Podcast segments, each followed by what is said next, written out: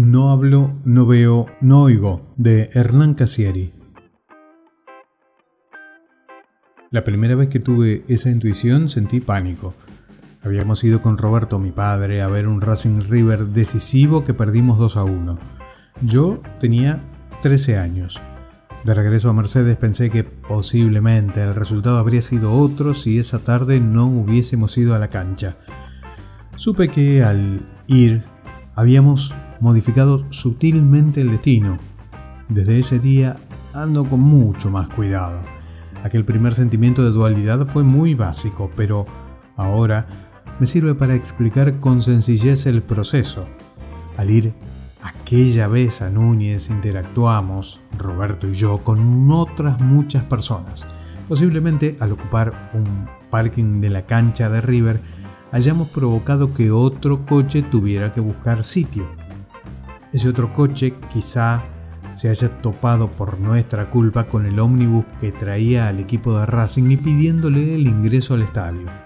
Esos segundos de retraso pudieron haber provocado algún malestar en Rubén Paz que una hora más tarde, por culpa de aquello, erró un penal que nos hubiera puesto 2 a 2 y habríamos salido campeones. Pudo no haber sido así, pero pudo haber ocurrido de ese modo. La duda, la acechante probabilidad, es la que genera nuestra incertidumbre y la que alimenta la pena con la que tenemos que convivir. Esa sensación de haber modificado el destino le ocurre con mucha frecuencia a quienes padecen una desgracia muy grande. Si le hubiese insistido a Andrea de ir a correr ese domingo, se dolía Giovanni tras la muerte de su hijo en la stanza del Figlio, él no habría ido a bucear y no hubiese muerto pero no necesariamente las desgracias que cometemos al actuar o al dejar de hacerlo provocan desastres en nuestro círculo. Pensar de ese modo es no tener visión de conjunto. No es posible que al llamar a un número equivocado en Cuba, al provocar que alguien atienda un llamado, estemos salvándolo de morir en un accidente. Lo mejor es no atender ni usar los teléfonos. Lo mejor es no hacer nada me ocurría algo muy extraño durante la Navidad en Argentina. La medianoche nos encontraba siempre de sobremesa en el jardín de la casa de mi hermana, al aire libre. Entonces, yo escuchaba muy lejos los primeros tiros al aire. Tan pronto sentía un disparo me preparaba para recibir la bala perdida, pero con dignidad, sin luchar. Cualquier cosa que pase, por ejemplo un balazo al cielo, inaugura la posibilidad de morir. Es decir, que si estoy a la intemperie cuando ocurre un disparo festivo, acabo de comprar sin querer un número para la lotería de la muerte. Las posibilidades de que la bala caiga en medio de un campo o en mi cabeza son las mismas. En esos casos, la gente superficial lo que hace es guarecerse abajo de un techo. Yo no. Yo me quedo quieto. Siempre pienso que si me muevo, la bala me encontrará en el camino lo mejor es no hacer nada. Siempre es mejor la nada.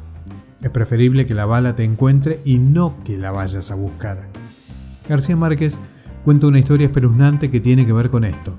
Una mujer sueña que ocurrirá una desgracia horrible en el pueblo y se lo comenta a su hijo mayor en el desayuno.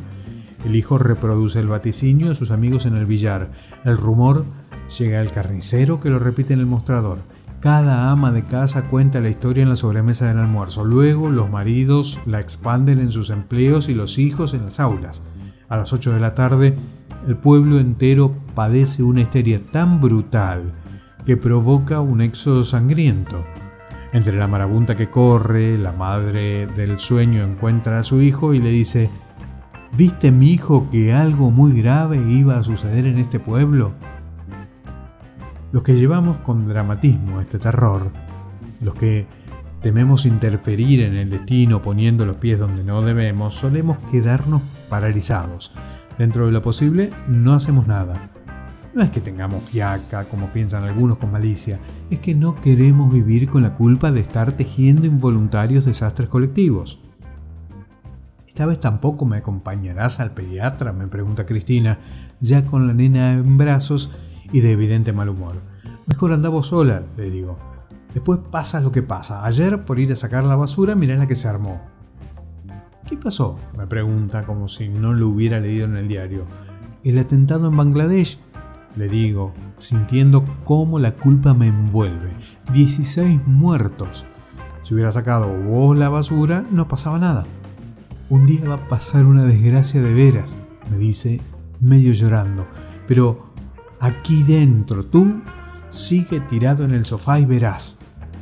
Cristina se va siempre de casa gritando o pegando portazos.